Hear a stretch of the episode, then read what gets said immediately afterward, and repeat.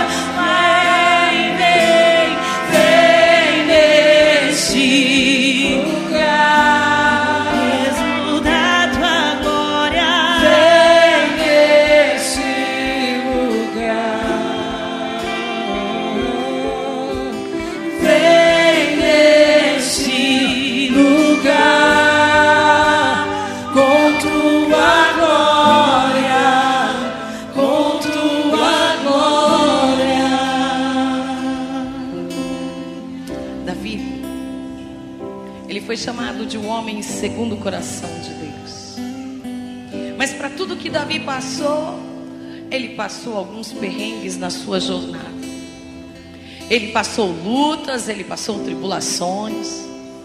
Mas Davi nunca esqueceu do Senhor Deus. Ele nunca se esqueceu dele. Ele nunca esqueceu que Deus era sua fonte de vida. Certa feita, enquanto ele fugia de Saul e acabou na terra dos filisteus, o rei Abimeleque e disse: Ele veio aqui para olhar as nossas terras, e era verdade, Davi nunca se virou contra Israel, pelo contrário, ele matava todos os filisteus que apareciam no caminho, mesmo escondido dos reis dos filisteus. E quando Abimeleque resolveu queria matá-lo, Davi orou ao Senhor e pediu ao Senhor a sua proteção, pediu o seu abrigo. E o Senhor protegeu a Davi, de tal maneira que ele fingiu estar louco e ele babava, uivava. E Abimeleque então se irrita com ele e fala: Tira esse louco daqui, ele não está normal. E Davi acaba sendo livre naquele momento em que poderia ser o último dia da sua vida. Aí Davi escreve os salmos, os salmos de número 34, e eu começo a palavra com esses salmos hoje. E diz assim a palavra do Senhor. Salmos 34, se quiser colocar lá. Esses salmos ele já abre dizendo a bondade de Deus. Se puder, na nova linguagem de hoje é melhor. Então, Davi escreve esse salmo e põe por título A Bondade de Deus. Salmos 34. E Davi cantou ao Senhor dizendo: Eu sempre darei graças a Deus, o Senhor. O seu louvor estará nos meus lábios o dia inteiro. Eu louvarei por causa das coisas que o Senhor me tem feito. Os que são perseguidos ouvirão isso e se alegrarão. Ah, anunciem vocês comigo a sua grandeza, louvemos todos juntos ao Senhor. Eu pedi ajuda do Senhor e o Senhor me respondeu. Ele me livrou de todos os meus medos. Os que são perseguidos olham para Ele e se alegram. Eles nunca ficarão desapontados. Eu, um pobre sofredor, gritei, e o Senhor me ouviu, e me livrou das minhas aflições. O anjo do Senhor fica ao redor, em volta daqueles que o temem e os protege do perigo. Procure descobrir por você mesmo como o Senhor Deus é bom. Feliz aquele que encontra segurança nele. Que todos os que se dedicam a Deus o temam, pois aqueles que temem a Deus não têm falta de nada. Até os leões não têm comida e passam fome, porém nada lhes falta aquele que procura a ajuda do Senhor. Vejam, venham, meus jovens amigos, e escutem que eu os ensinarei a temer a Deus, o Senhor. Vocês querem aproveitar a vida? Querem viver muito e ser felizes? Então, procurem não dizer coisas más, não falar coisas malignas e não contem mentiras. Afastem-se do mal e façam o bem. Procurem a paz e façam de tudo para alcançá-la. Deus, Ele cuida das pessoas honestas e ouve os seus pedidos, mas Ele é contra os que fazem o mal. E assim, quando morrem, eles logo são esquecidos. Mas as pessoas honestas, quando chamam o Senhor, eles ele as ouve prontamente e as livra de todas as suas aflições. O Senhor fica perto dos que estão desanimados e salva os que perderam a esperança. Os bons passam sim por muitas aflições, mas lembre-se, o Senhor os livra de todas elas. É Ele quem os protege completamente, e nenhum dos seus ossos é quebrado. Saiba que os maus serão mortos por causa das suas maldades. Aqueles que odeiam os bons serão castigados. O Senhor Deus salva a vida dos seus servos. Aqueles que procuram a sua proteção não serão condenados. Aplauda Jesus e sente-se na presença dele.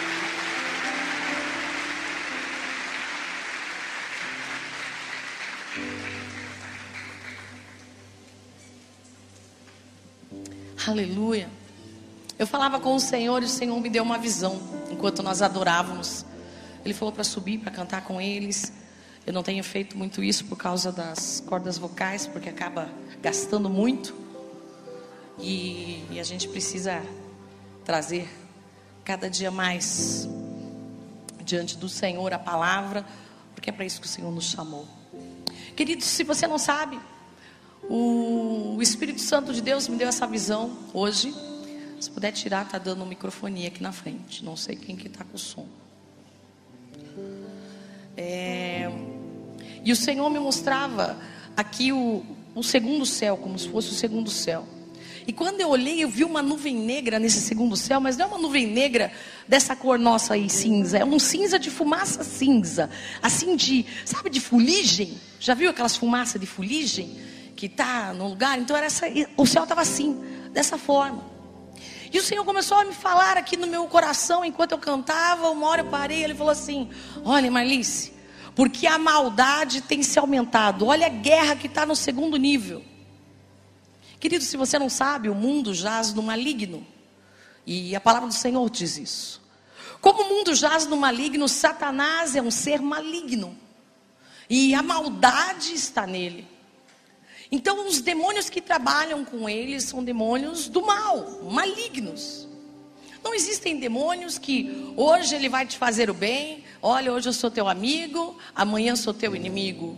Hoje eu sou isso, amanhã eu sou aquilo.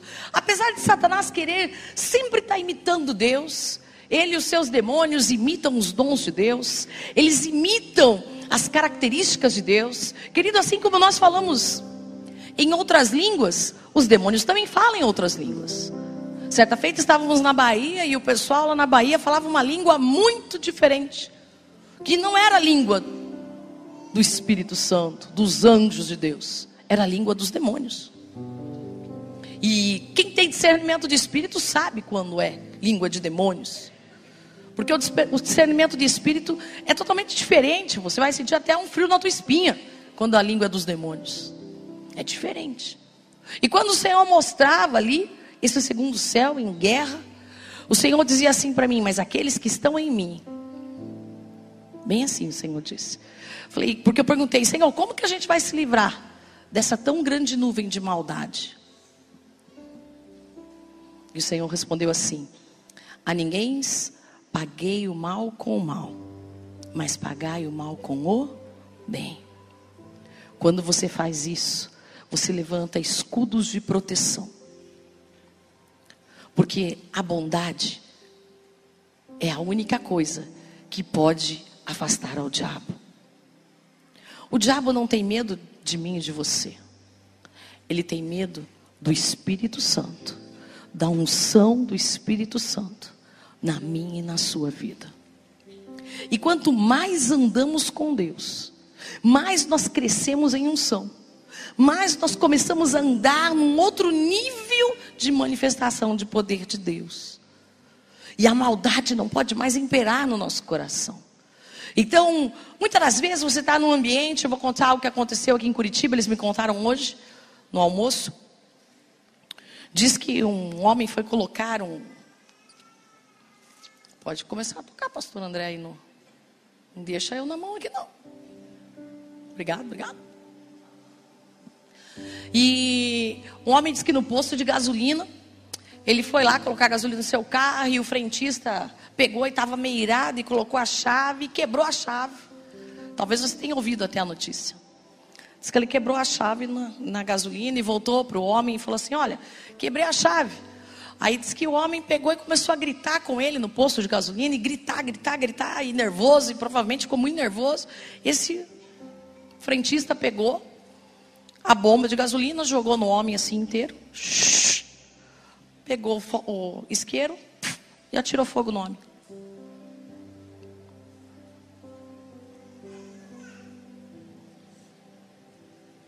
Se isso não é maldade, o que é isso?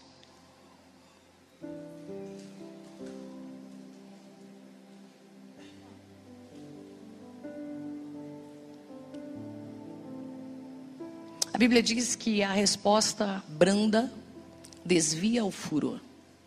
Qual foi a desculpa do frentista?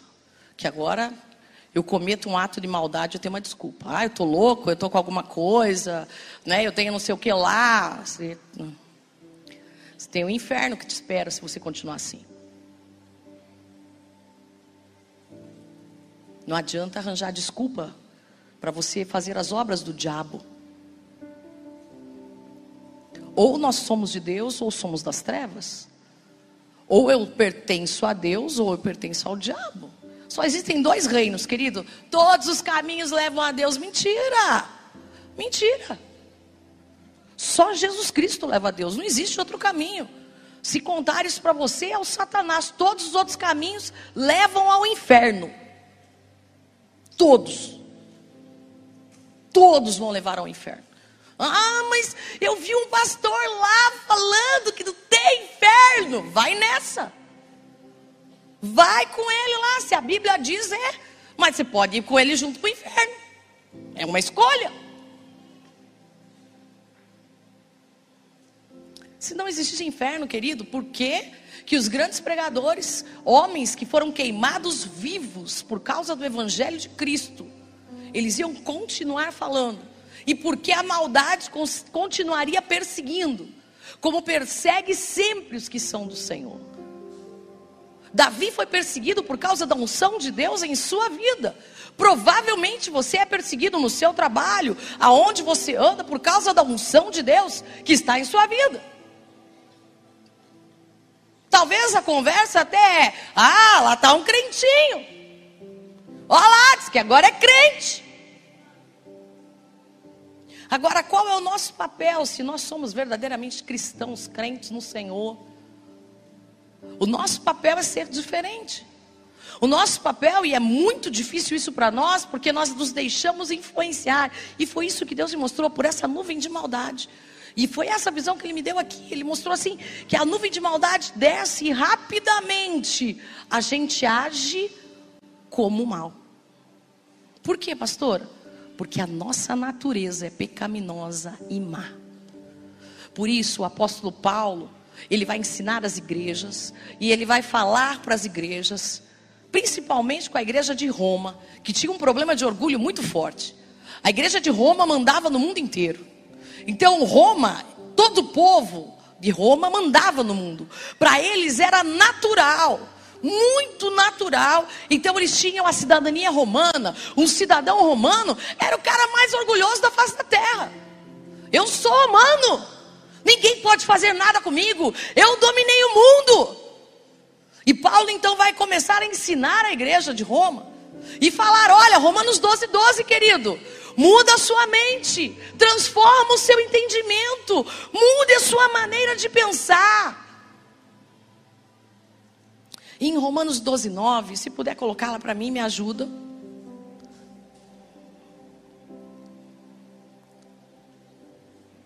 ele vai falar o seguinte: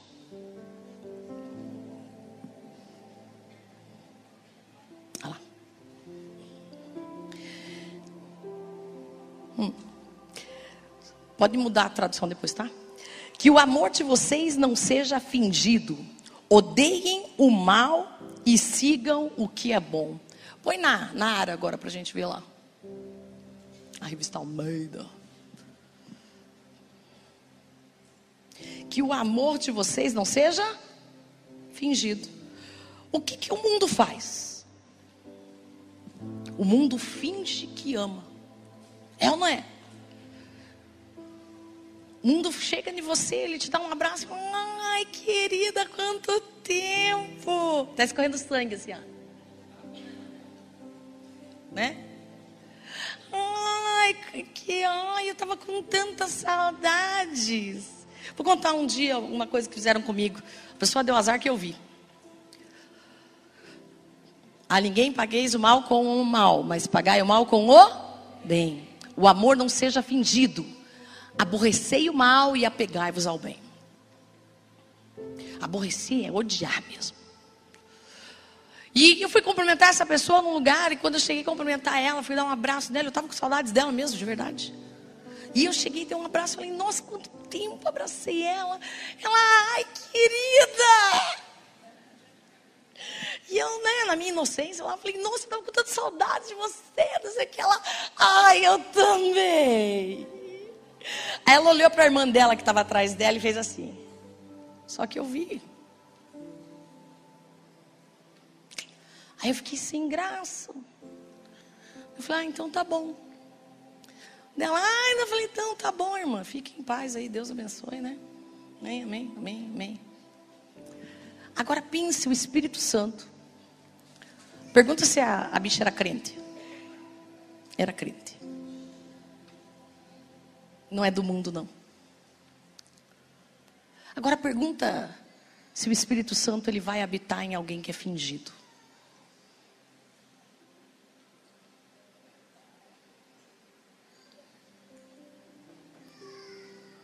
Olha para o irmão do lado e pergunta: Irmão, você acha que o Espírito Santo habita em pessoas falsas?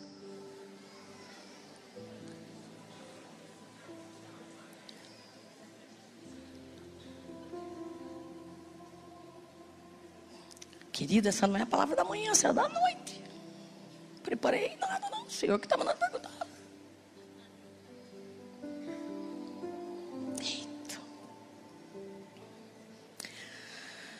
Hum. Versículo 17 de Romanos 12, por favor.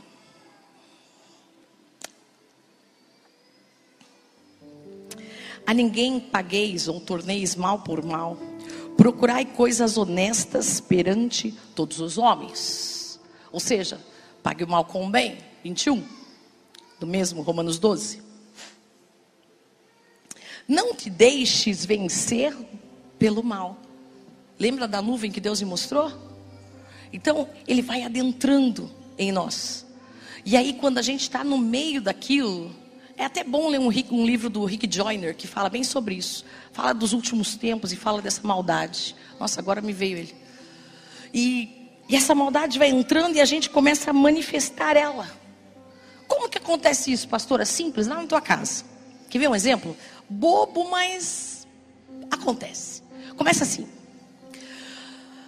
Amor, vai lá e vê o menino lá que está chorando. Ah, meu Deus do céu. Ela vai ver menino que está chorando, coisa nenhuma. Fiquei o dia inteiro trabalhando ainda, mulher. Você quer que eu vá lá ver esse menino que está chorando? É você que não é mãe direito, não sabe nem cuidar da criança. A criança vive chorando toda hora. Você deu de comer, deu banho, fez alguma coisa? Ou ficou aí sentada com essa bunda no sofá, olhando aí toda hora a internet? No Instagram, no Facebook aí. Enquanto eu estava aqui me matando. E a mulher, sabiamente, fala assim: Nossa, amor, vamos morar, né?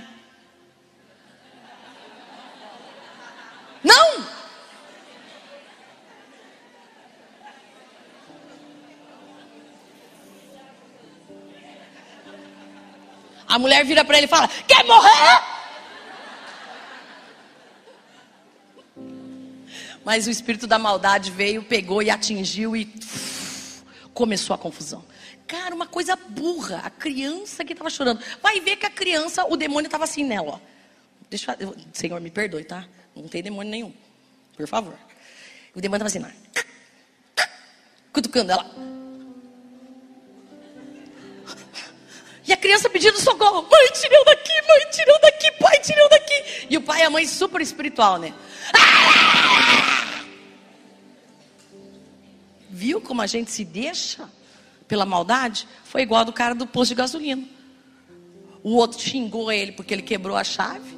Ele vira e fala bem assim, depois que ele tacou fogo no homem. É, porque eu estava separando da minha mulher, por isso eu taquei fogo nele. Que que o homem tinha a ver com a separação dele?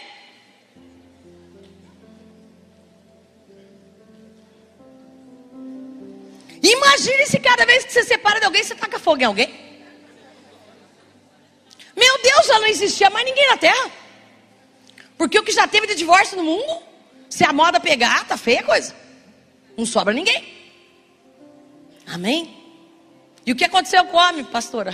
Me contaram que chegou um outro frentista correndo com o extintor e apagou lá. O que aconteceu deve ter acabado com o homem, coitado. Se sobreviveu, né? Nem sabemos ainda. Então diga, o oposto de bondade é maldade. Que vê um cara que era muito ruim. O nome dele era Lameque. Ah, Lameque, o pai de Noé? Não, não. Lameque que vem de Caim, da descendência de Caim. Ele fala de, olha, Caim seria vingado sete vezes. Lameque será vingado setenta vezes sete, eternamente. Uma maldade, uma vingança, um ódio. Olha só, vamos aprender um pouquinho aqui. Primeira Tessalonicenses, e o apóstolo Paulo vai ensinar um pouco, que vai falar com a igreja, e vai falar: o negócio é o seguinte, ó. Vou ensinar vocês, Tessalônica, Colossenses, vai ensinar a igreja de Éfeso, a igreja de Colosso, a igreja de Éfeso, vai ensinar a igreja de Roma, todas elas, sobre a prática do bem. Olha só, o mal que não devemos fazer. A primeira coisa que devemos pensar é como não fazer o mal, pois o mundo está cheio de maldade. E devemos fazer como diz a palavra, 1 Tessalonicenses 5, 22. Coloca para mim lá. Abstende-vos de toda forma do mal. Ou seja, rejeite toda aparência do mal. Tudo que é ruim você rejeite. Amém? Aproveite aí que acabou o overflow lá, overflow. Comece então agora, todos os dias, a fazer pedido de perdão. Senhor, me perdoa pela maldade que existe em meu coração. Me perdoa por sermos maus. Me perdoa, Senhor, ó Deus. E a primeira coisa que Deus falou para mim, coisas que não devemos fazer, que são más, é hipocrisia. E é uma coisa que a gente não acha que tem problema. O que é hipocrisia? É o versículo 9 que eu falei para vocês de Romanos, lá 12. O amor seja sem hipocrisia. Detestai o mal apegando-vos ao bem. Não use máscaras, não finja. Os fariseus foram chamados por Jesus de hipócritas. Porque faziam coisas para se acharem bons e aparecer. Mateus 7:1. Por isso devemos ajudar as pessoas sem olhar quem merece. Sim ou não? Quando a gente fez o pedido das cestas, a gente fez para vocês mesmos, para a igreja, para que você possa receber do Senhor um ato de amor, a partir dos irmãos, lógico. B. Enrolar. Hum, versículo 11, 9 e 11. No zelo, no cuidado, não sejais remissos. Então, Romanos 12, 11. Sede fervorosos de espírito, servindo ao Senhor. Ou seja, não demora para fazer o bem. Um exemplo. Você vai ao banco, aconteceu com a Leonilda essa semana. Desculpa, eu vou dar um exemplo, beleza. E a Leonilda pegou e fez um pix errado. Em vez dela mandar o pix para uma pessoa, ela mandou para outra pessoa.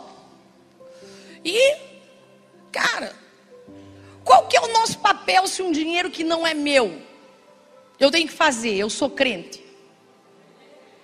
Hã? Meu Deus, princípio, né? O que, que a Bíblia diz? Se eu pego o que não é meu, eu sou ladrão. De acordo com o Código Penal, você não é, mas você é uma apropriação indébita. Você cometeu um crime de apropriar-se que não é seu. Aí eu falei para Léo, falei, Léo, é o seguinte, ó, faz um BO, o crime é apropriação indébita, pode pedir lá, né? Pode deixar que a polícia vai, faz online mesmo, agora os BO online mesmo, tranquilo, faz lá. Mas se eu sou um crente, eu preciso passar por isso? O crente é honesto. Ah, obrigado. Achei que não tinha ninguém. Obrigado, pastor Edson. Obrigado, viu? Aplausos na vida dele. Tem um ali que é, ó. Glória a Deus. Aí depois que ela fez o BO, lógico, o cara devolveu rapidinho, né? Que ele ia responder criminalmente, lógico. Então, querido, não demore para fazer o bem. Não é teu, devolva. Ah, mas pastor, azar dele. Não tem azar, querido, quando se fala de lei.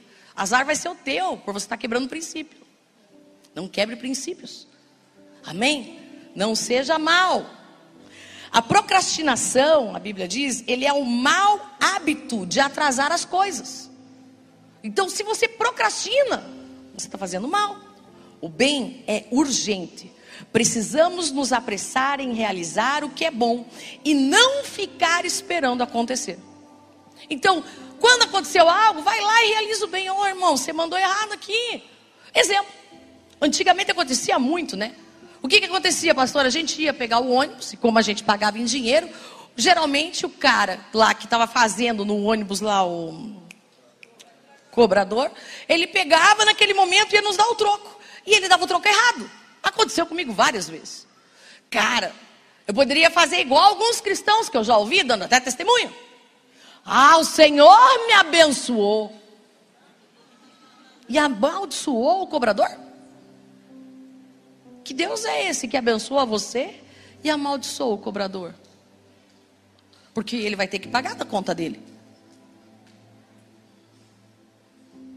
Então está errado. Concorda comigo?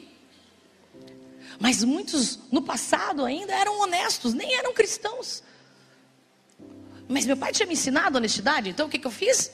Devolvi o dinheiro para ele. Falei, ó oh, moço, você me deu aqui no meio 50 reais. Ele, meu Deus do céu. Ai, eu ia ter que pagar do meu bolso, ia sair da minha. Graças a Deus pela sua vida. Na verdade, quem foi abençoado foi o cobrador de ter errado comigo, porque ele podia ter errado com outro. É? Amém?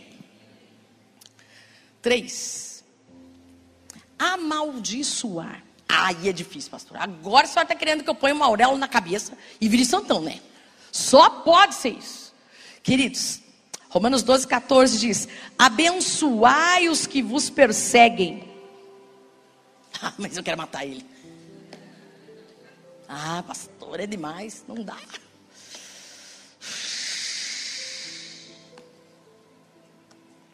Abençoai e não amaldiçoeis. Querido, pensa agora.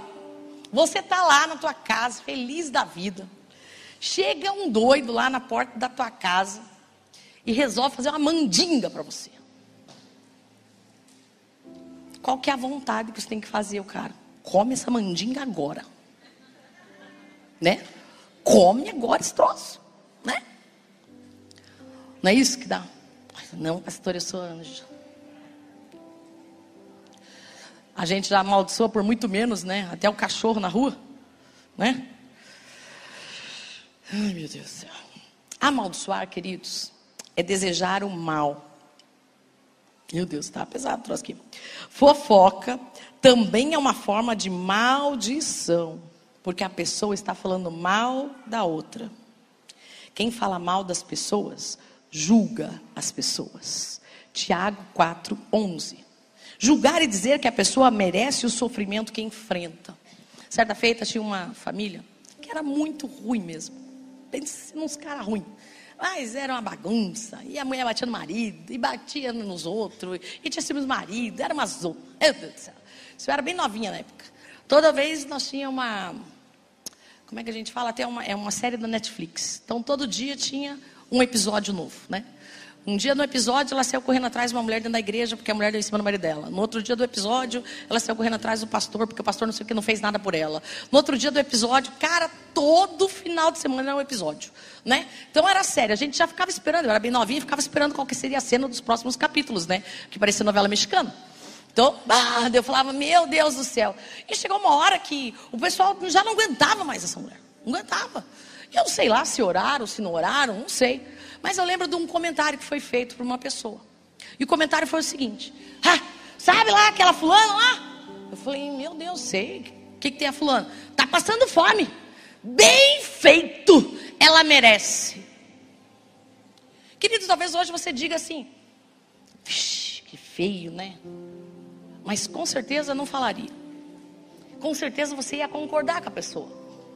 E com certeza você ia falar: ah, só que o Espírito Santo de Deus, ele se entristece. E eu lembro na hora que a pessoa falou, o Senhor entristeceu assim, meu coração ficou bem triste. Eu falei: fome, Deus, fome não. Fome eu não desejo nem para o meu pior inimigo, Jesus. Porque quando a gente se alegra, ainda que seja com o mal daqueles que a gente não gosta, o Senhor fica triste conosco. Quero instruir você a ler um livro. Se você puder essa semana, não tiver muita coisa para fazer, ou se tiver, você dá um jeito também, né? Dá um jeitinho aí. O nome dele é Espírito Santo do Mike Murdock. Querido, leia esse livro do Mike Murdock. Esse livro do Espírito Santo, Mike Murdock chega uma hora, ele está falando sobre a unção do Espírito Santo na vida dele. E quando ele falou da unção na vida dele, eu estava lendo ele ontem à noite e falando com o Espírito Santo, conversando com ele, porque, diga, o fruto, bondade, pertence a Deus. Deus Espírito Santo. E ele disse para nos revestirmos de toda a bondade de Deus. Nós nos revestimos de Deus. Então, porque de nós nós nunca vamos ser bons. Nós só podemos ser bons através de Deus. Você entende ou não? Então, quando ele quando Deus olha para nós e nós olhamos com as situações e nos alegramos com o mal, quer dizer que nós também somos maus.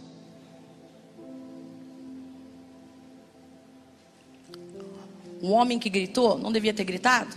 Indiscutível. Mas o homem que jogou também não deveria ter jogado. Indiscutível. Tanta maldade que começou a se tornar, entendi, Jesus? Se tornar comum para nós o mal. Que a nossa mente cauterizou. E a gente já nem acha mais que é tão mal assim. Viu como a gente está ficando mal?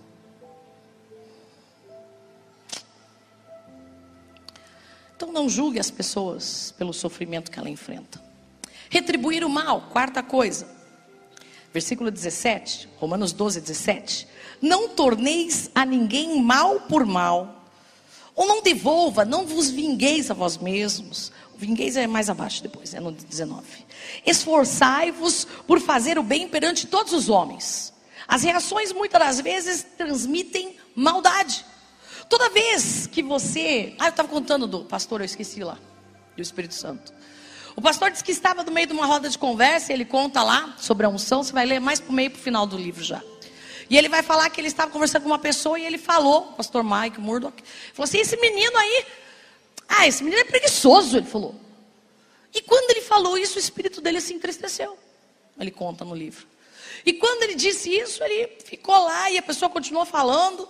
E ele ficou de boa ali, mas o espírito bem triste. Aí ele escutou o Espírito Santo dizer, e o Espírito Santo falou para ele: Mike, você me ofendeu. E ele não entendeu. E foi para casa. Diz que chegou em casa, foi orar e deu as razões dele para Deus. Você já fez isso? Já falou para Deus suas razões? É normal, a gente faz isso né? Tudo normal. E o, pastor Mike fala bem assim para Deus: Mas Deus, veja, ele é preguiçoso mesmo. Ele não gosta de trabalhar, ele não gosta de fazer as coisas. O Espírito Santo repetiu de novo: Mike, você me ofendeu. E ele estava tentando buscar onde ele tinha ofendido o Espírito Santo. E ele tinha se entristecido, e veio uma tristeza muito grande. Ele tinha ofendido porque quando ele fala, ainda que seja correto ou não, de qualquer pessoa que pertence ao Senhor, ele está falando do próprio Espírito Santo. Nessa parte da unção, ele fala sobre respeitar a unção dos homens de Deus, sobre respeitar autoridades. E ele vai dando várias coisas que o Espírito Santo vai se entristecendo conosco. O problema é que nós nos tornamos maus E a maldade se torna tão comum que a gente não percebe que o Espírito Santo vai sendo apagado. E aquela voz que você ouvia no começo, ah, quando você se batizou, que já não fala mais igual antes, que você rejeitou ouvir, ela já fala menos, já fala pouco tempo. É o Espírito Santo sendo apagado por causa das nossas más ações. Talvez a gente não faça o mal propositalmente, mas se alguém te fizer mal, você reage de forma negativa. É automático, olho por olho, dente por dente, Moisés, né? Essa é uma estratégia do inimigo contra as nossas vidas, pois toda vez que reagimos fazendo mal, logo nos tornamos maus. Ah, mas ele falou mal de mim também. Vingar-se. Romanos 12, 19. Não vos vingueis a vós mesmos, amados, mas dai lugar à ira, porque está escrito: A mim pertence a vingança, eu retribuirei, diz o Senhor. Enquanto retribuir o mal significa uma reação negativa, impensada, o ato de vingar-se é agir de forma pensada, calculada, com intenção de pagar o mal a alguém. Ah, mas esse cara me paga. Deixa esse marido chegar em casa hoje. Mas eu vou falar isso.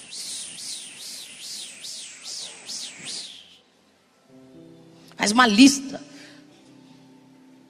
Ou, ah, mas na hora que eu chegar lá no serviço, já passou a noite fazendo uma lista do que você vai responder no outro dia quando você chegar no serviço? Nem dormiu, na verdade. Ficou pensando, mas eu devia ter falado isso. Mas eu devia, ah, mas deixa. Agora eu já sei o que falar. Não me pega a segunda vez.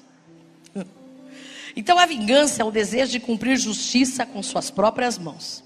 Isso entristece a Deus, porque somente Deus pode julgar e castigar o mal. Então, a vingança é falta de confiar na justiça divina de Deus. Estes maus hábitos ensinados pelo mundo devem ser tirados das nossas vidas. A hipocrisia, a lentidão para realizar o bem, o amaldiçoar pessoas, o retribuir o mal com o mal, a vingança, são exemplos de coisas más que não podemos fazer. Não façam o mal e já estarão fazendo bem. A bondade, queridos, ela nos confere vida. As Escrituras nos ensinam que devemos ser bondosos. Mas o que é ser bondoso? Bondade, querido, é a palavra agato, Deixa eu até pegar aqui. Agatocine. Isso, agatocine. Que foi traduzida por bondade do grego, ou seja, é um termo bíblico.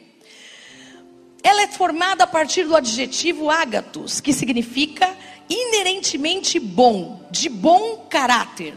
A palavra latina é utilizada para traduzir o termo é bonitas, da qual descende bondade, algo excelente, de boa qualidade.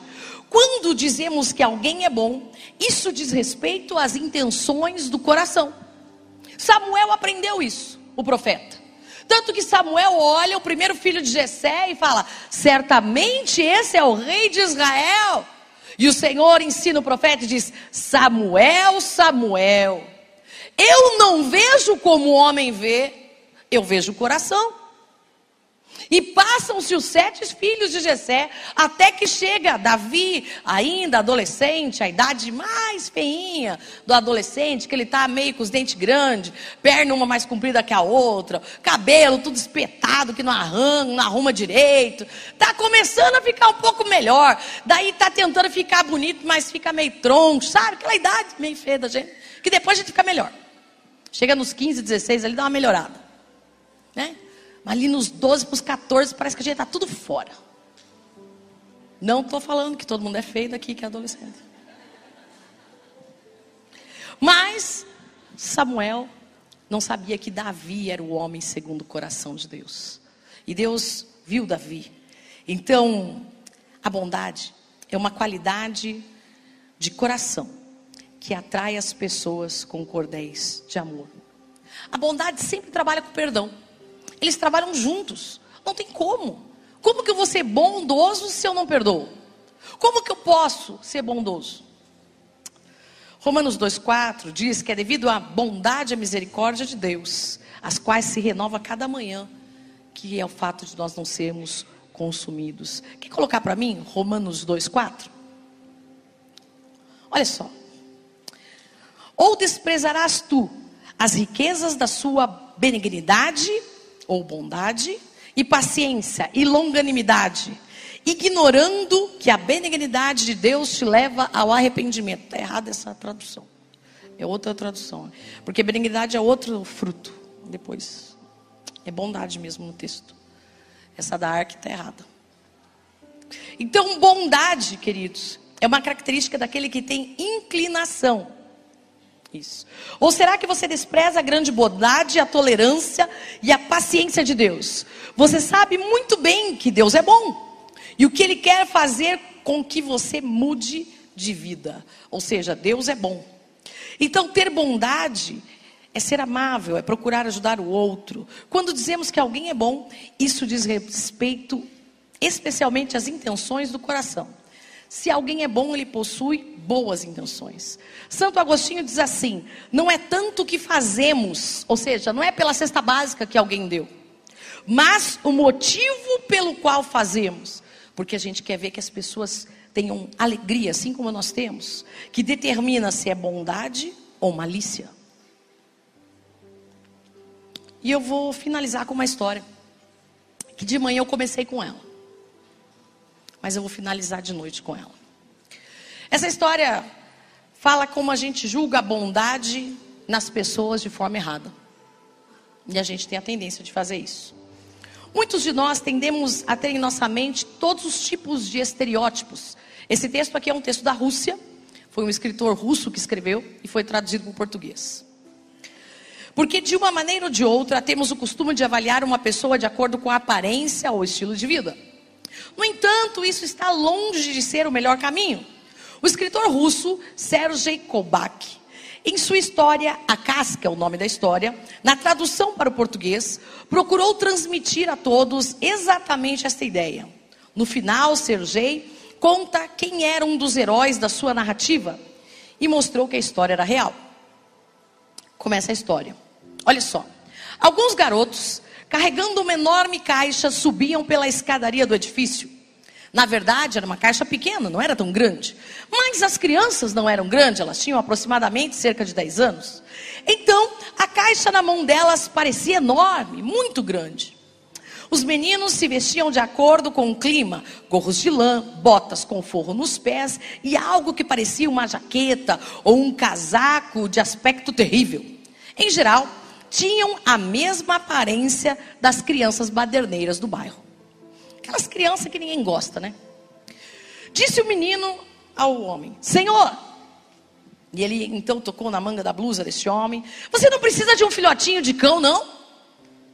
E o homem respondeu: Não. Por quê? Vocês estão vendendo filhote? E o menino disse: Não, senhor.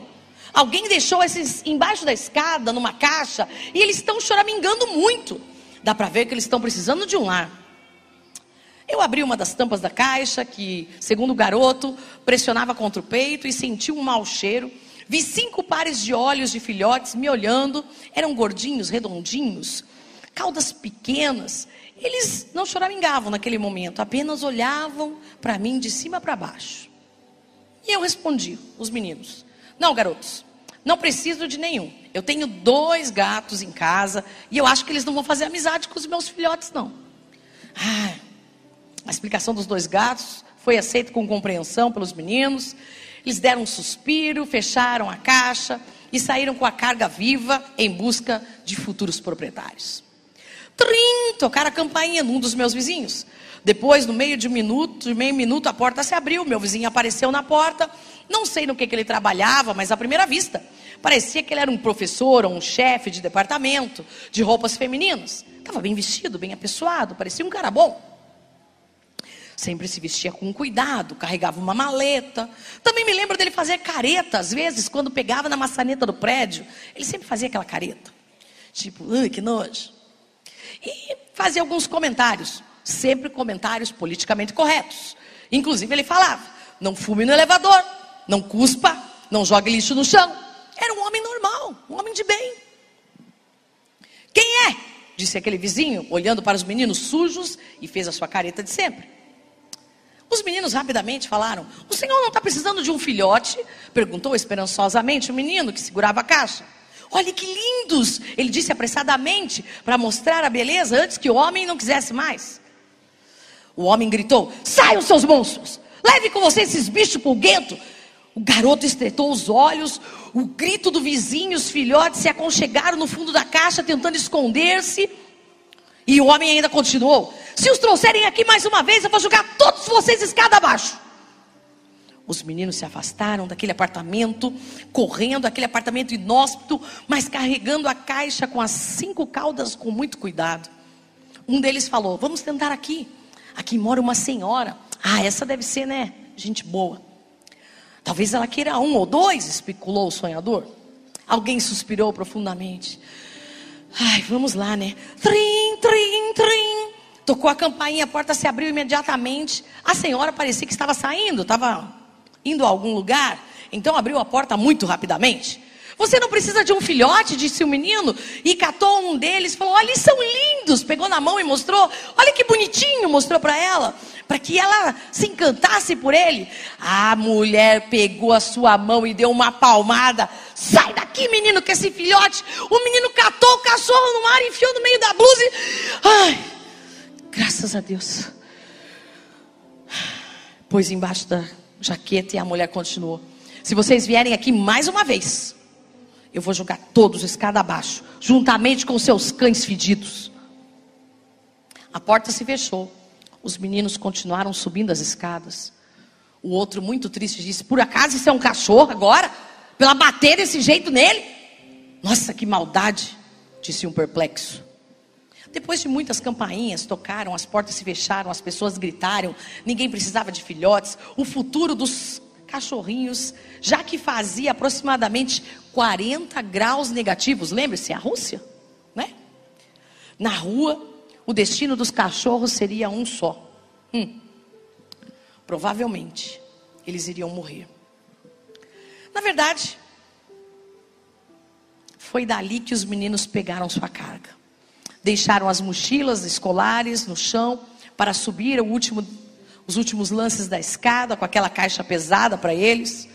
Uma hora depois, faltava apenas o apartamento do senhor Alex, o alcoólatra. Ele foi deixado por último de propósito. Porque Alex era um homem mau, de caráter pesado, tinha um olhar de lobo. Não dava, não dava para dizer que era completamente alcoólatra, porque não viam bebendo, mas ele sempre cheirava álcool. E suas ações eram completamente imprevisíveis. Assim, as crianças o deixaram para visitar justamente por último com uma única razão supondo que não apenas ouviriam uma avalanche de insultos por causa dos filhotes, mas inclusive poderiam apanhar do seu Alex, receber umas palmadas.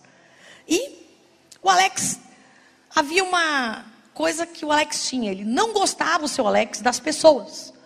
E as pessoas também não gostavam dele. Era igual, era? Da mesma forma. Mas tinha uma diferença entre o seu Alex e as pessoas. O Alex, o seu Alex, não tinha medo das pessoas, mas as pessoas tinham medo do seu Alex.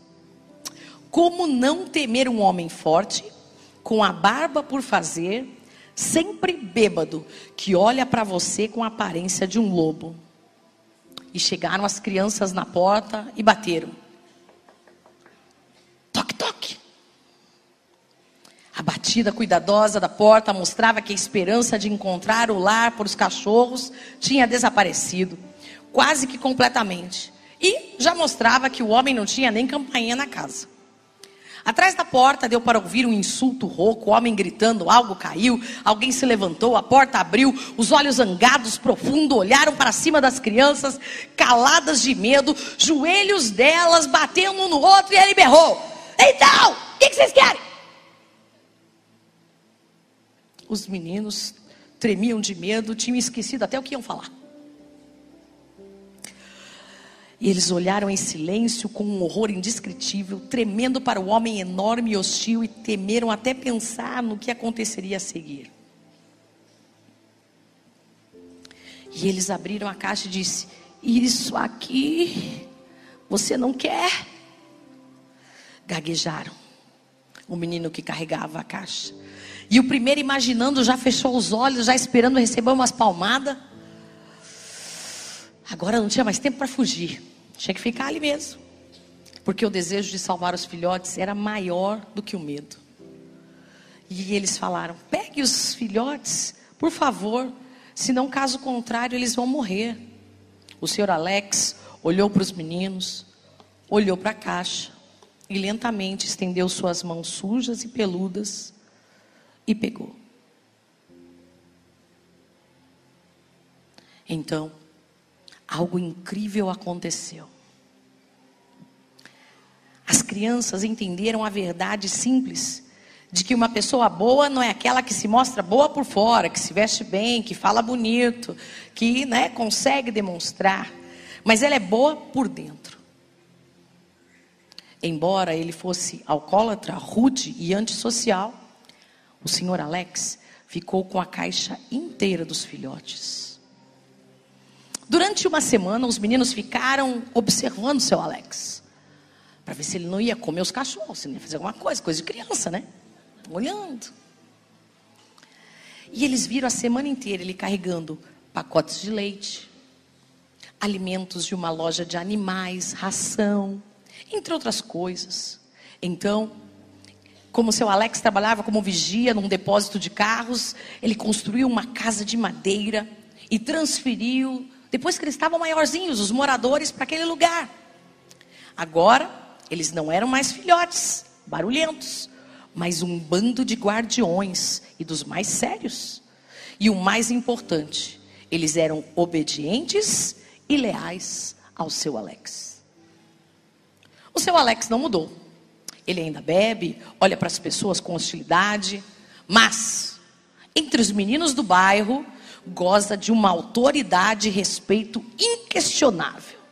E caso alguém não saiba, é muito difícil conquistar o respeito dos baderneiros do bairro. PS. Escrevi essa simples história para lembrar, em primeiro lugar, que tudo que está por fora é apenas a casca. O importante é o que está dentro. Além disso, não podia deixar de escrever, porque um dos meninos que carregava aquela caixa no distante ano de, 2000, de 1984 era eu.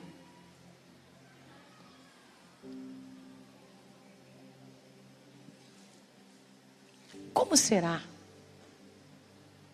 que nós julgamos as pessoas?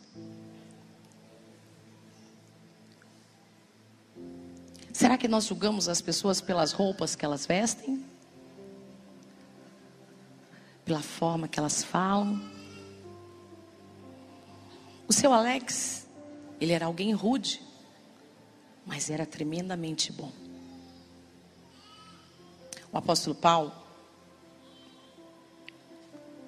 em Colossenses 3,12, ele diz assim: Revestivos, pois como eleitos de Deus. Diga, eu sou eleito.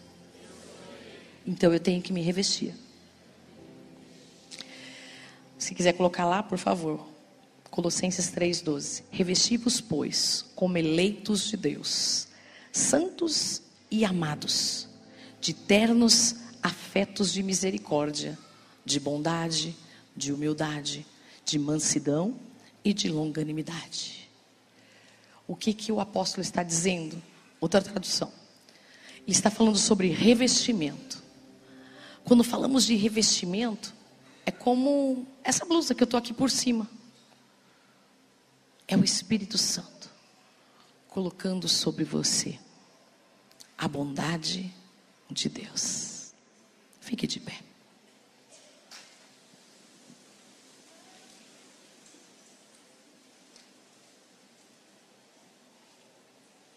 A Bíblia diz, e é verdade, você deve ver isso todos os dias. Pastora, eu quero tanto ganhar os meus vizinhos para Jesus. Eu quero ganhar os meus amigos. Eu quero ganhar as pessoas lá do meu prédio. Eu quero ganhar o pessoal lá da empresa. Pastor, eu quero ajudar, né? A Bíblia diz que nós estamos rodeados de uma nuvem de testemunhas.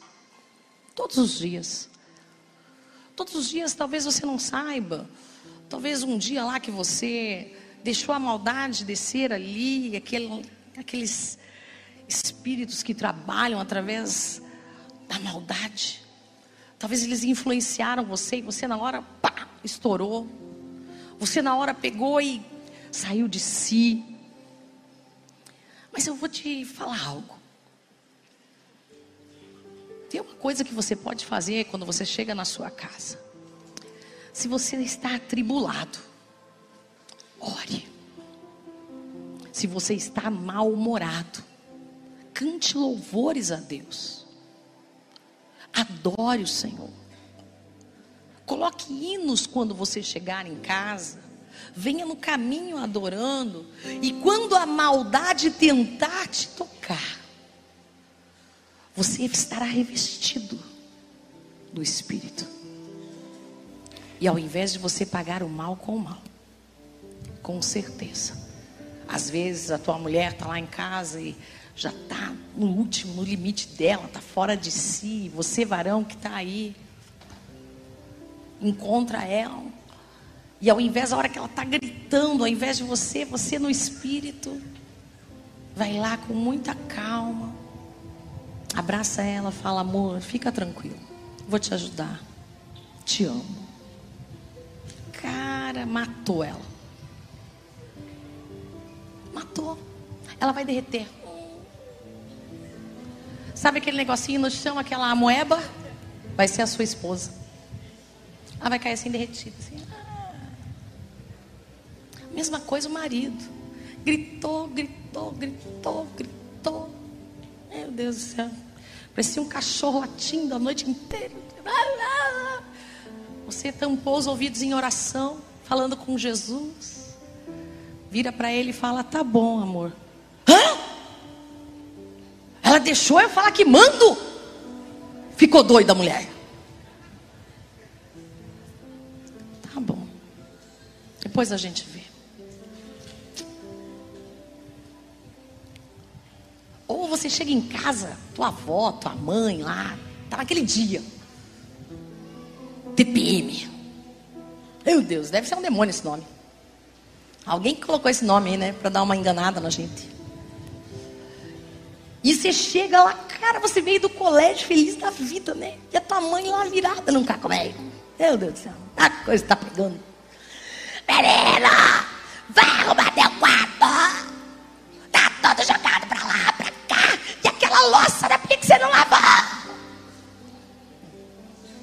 Em vez de você pegar, passar correndo, bater a porta e. Pá! Né? Porque a gente é meio, como é que a gente fala? teatral. Não é? Em vez de ser teatral. Batendo a porta. Tá bom, mãe, vou lá lavar a louça. Vou começar lavando a louça. Oh, meu Deus do céu. Oh, Espírito Santo, lava aqui comigo. Traz os anjos, arcanjos, querubim, serafim, tetrafim, tudo que tiver aqui nesse lugar. Tua mãe até vai. Quem que é esse? Me devolve meu filho. É porque você agora é outra pessoa. Porque você está andando no Espírito, com o Espírito, pelo Espírito, para fazer a vontade de Deus e andar no curso da vontade dEle. Então, isso são exemplos normais do nosso dia a dia e que a gente se pega muitas das vezes estourando. Alguém furou a fila lá, você ficou nervoso, estava na fila lá, um, três horas uma fila, por exemplo, né? Hoje tem fila do INSS, mas, cara, mas tem fila que é o pin da moegada. E daí vem um engraçadinho e passa na tua frente. Ô oh, querido, não, vou deixar você passar, você deve estar com mais pressa que eu.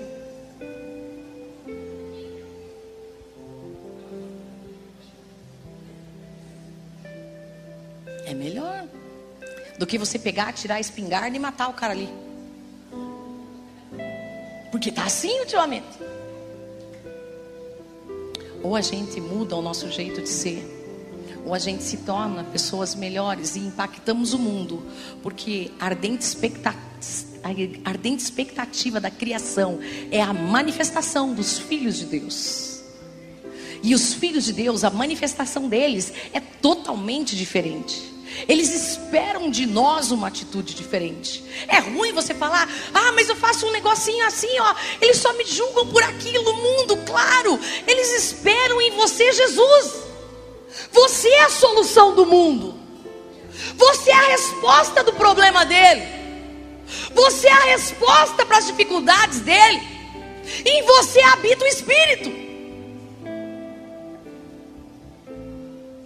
E quando alguém chegar para você e falar: meu casamento está acabando, você pode falar para essa pessoa: olha, eu conheço alguém que transforma vidas, que muda pessoas.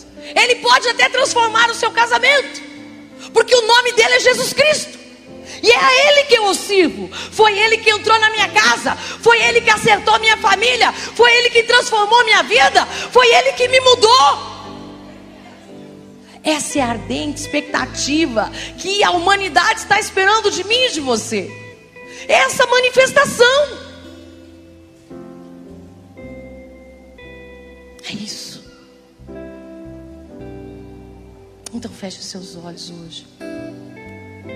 Peça perdão por todas as vezes que nós nos deixamos influenciar pelo espírito da maldade e que fomos tão igual ou semelhante às pessoas do mundo.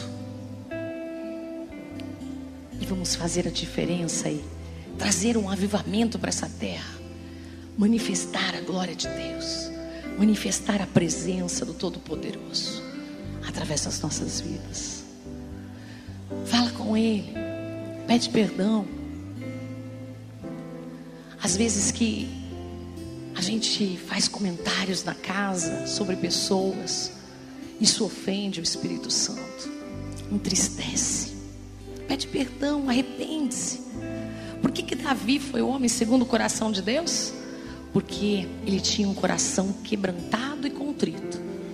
Ele não via que tinha feito errado, mas quando ele percebia, ele falava: Hum, Deus, pequei.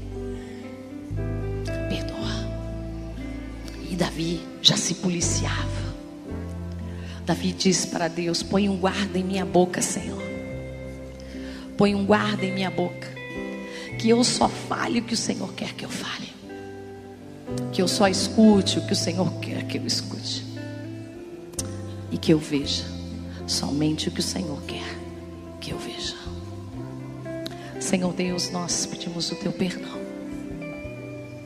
por toda a maldade que nós cometemos, Senhor, todos os dias da nossa vida, desde quando nascemos, Senhor. Ah, Senhor, toda a nossa inclinação é para o mal. Mas graças a Deus pelo novo homem regenerado em Cristo, ó Pai, o homem, Senhor, espiritual, a quem o Espírito Santo tem total acesso.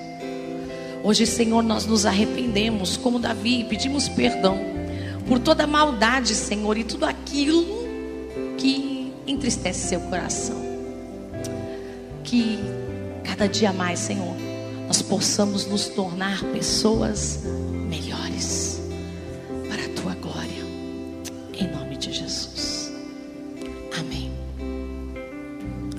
Duas coisas.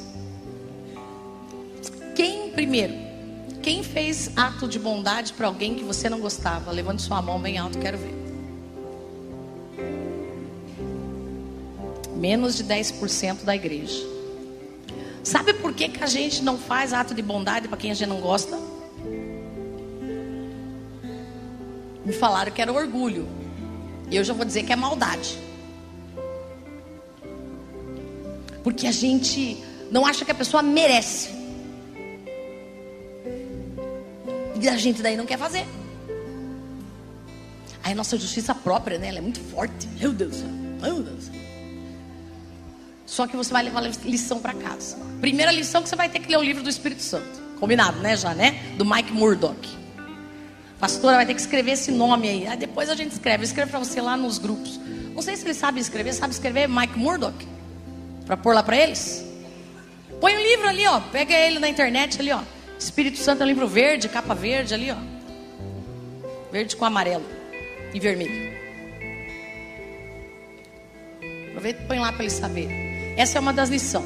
Lição 2. Aproveita que sexta-feira é santa, né? Você vai ficar santo, então fica santo de verdade. Amém? Não adianta você só não comer carne, fazer jejum, tem que ficar santo de verdade. Amém? Glória a Deus. Então aproveita que é sexta-feira santa. Daí vem na igreja, aproveita assistir também a cantata. Ixi, vai estar tá boa, hein? Quero dizer nada. Meu Deus do céu. Domingo de manhã tem culto normal também. Para quem quiser vir no domingo de manhã, que vai vir na cantata na sexta, domingo de manhã vai ter palavra, tá bom? Beleza. Então deixa eu lembrar que mais. Aí, primeiro ato de bondade que você vai ter que fazer, depois você vai ter que ler o livro, você vai ter que fazer o ato de bondade para essa pessoa que você não fez ainda. Pastora. Ah, mas deve ter alguém. Deve ter alguém no meio do caminho aí. Às vezes é alguém lá no teu serviço que pega no teu pé, leva um, um chocolatinho de Páscoa, gente. Aproveita. Não vai macumbar o chocolate.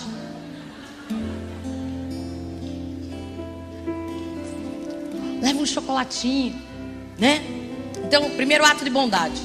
Segundo ato de bondade para essa semana.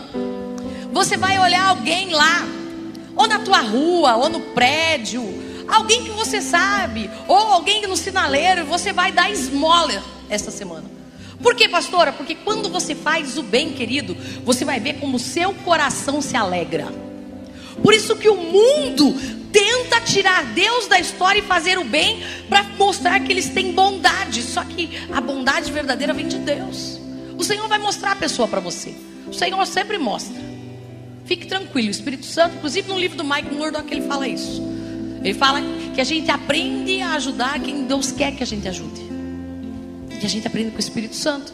Seja levar uma cesta básica, seja levar um ovo de Páscoa para as crianças naquele lugar, caixa de bombom, sei lá, alguma coisa que você olhe que aquela família é um pouco mais pobre, ela precisa e você vai fazer com um ato de bondade. Você sabe que eles precisam. Não importa. Um morador de rua, você dá uma caixa de bombom, é isso aí mesmo, esse livro. Tá? Quiser tirar foto, pode tirar lá. Aproveite. Pegue já o celular aí, tira para não perder. Vou esperar você tirar a foto e eu continuo.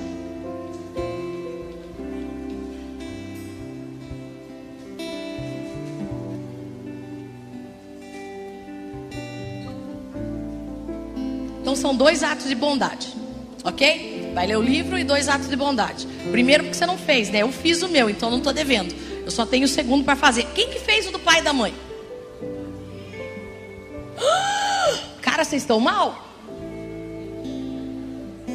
Vocês não agradaram nem o pai e a mãe, fica com a mão bem levantada, bem alto.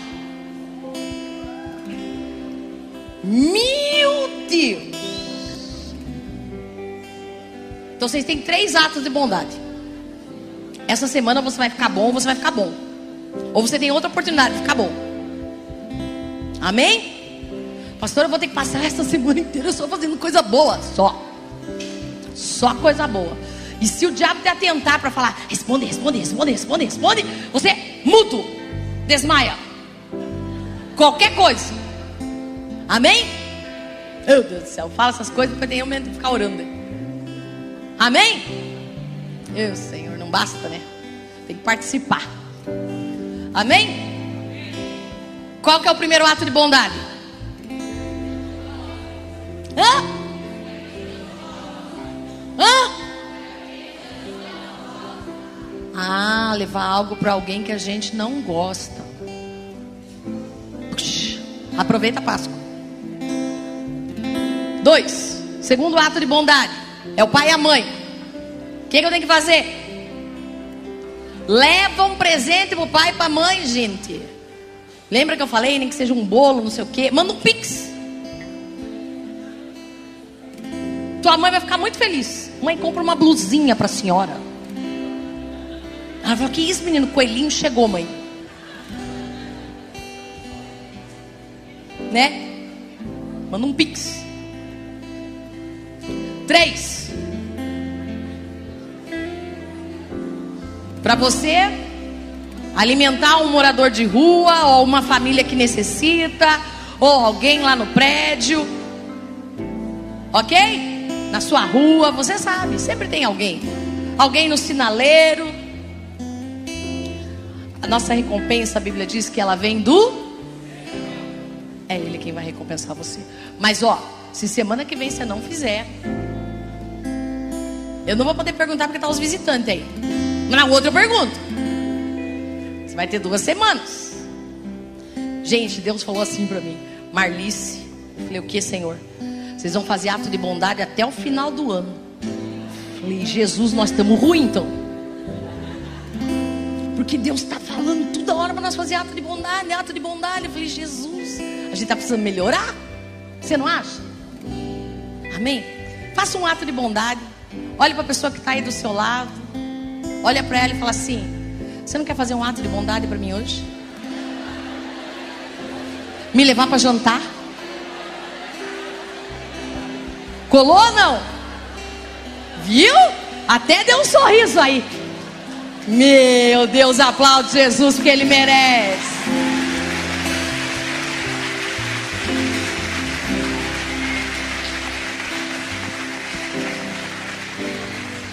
Aleluia. Glória a Deus. Queridos, eu não sei você, mas o amor de Deus, ele transforma vidas. E todas as vezes que nós deixamos a bondade de Deus entrar, a bondade faz parte do amor de Deus.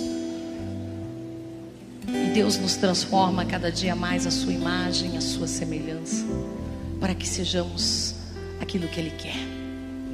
A minha pergunta hoje é: se você nunca aceitou a Jesus como Senhor e Salvador da sua vida, o que que é? Oh, que bonito os meninos escreveram tudo. Beijão para vocês aí. Isso aí. Gente, então, até me perdi. O que eu estava falando mesmo? Aceitar Jesus. Se você nunca declarou com os seus lábios, na presença de testemunhas, de pessoas, que Jesus é o único Senhor e Salvador da sua vida, hoje Deus está abrindo essa oportunidade para você. E todas as vezes que você confessa Jesus como Senhor e Salvador da sua vida, você sai da condição de criatura, de um ser criado para tornar-se filho de Deus. E como filho de Deus, essa natureza decaída, má, ela começa a ser transformada numa natureza mudada para a glória de Deus. Então o homem, o novo homem em Cristo começa a ser transformado e você começa a ficar a imagem daquele que o criou. Então o primeiro ato, a Bíblia diz que você tem que crer em seu coração e confessar com os seus lábios é o segundo ato. Só que tem que fazer publicamente na presença das testemunhas que aqui estão, tanto as físicas quanto os anjos do Senhor, as espirituais, para que o seu nome seja inscrito no livro da vida e nunca mais se apague dele. E o Senhor dirá que você pertence a Ele e é dele. Tem alguém hoje que quer declarar Jesus como Senhor e Salvador da sua vida, quer se tornar filho de Deus, ser alguém, olha, glória a Deus, temos uma vida, aleluia, glória a Deus, aleluia. Tem mais alguém que quer? Se você quiser, vem aqui à frente. O Senhor está te esperando aqui. Os irmãos também vão te abraçar aqui. Se tiver alguém que quer hoje, ou reconciliar-se novamente, fazer a sua aliança com Ele de novo. Aproveite a oportunidade. A porta da salvação ainda está aberta. Não deixe para amanhã o que pode fazer hoje. E quando nós fazemos isso, nós somos transformados pelo Espírito para a vontade de Deus. Tem mais alguém que quer aceitar a Jesus ou reconciliar-se com Ele? Mais alguém que quer fazer isso? Se tiver, só levanta sua mão aí no banco onde você está.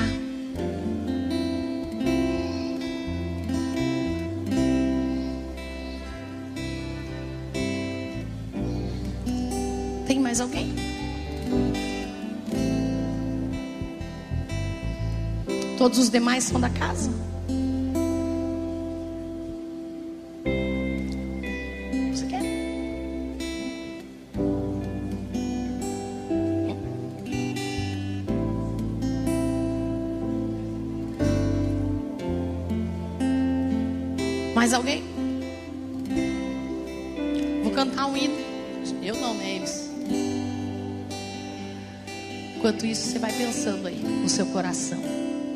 Aproveite.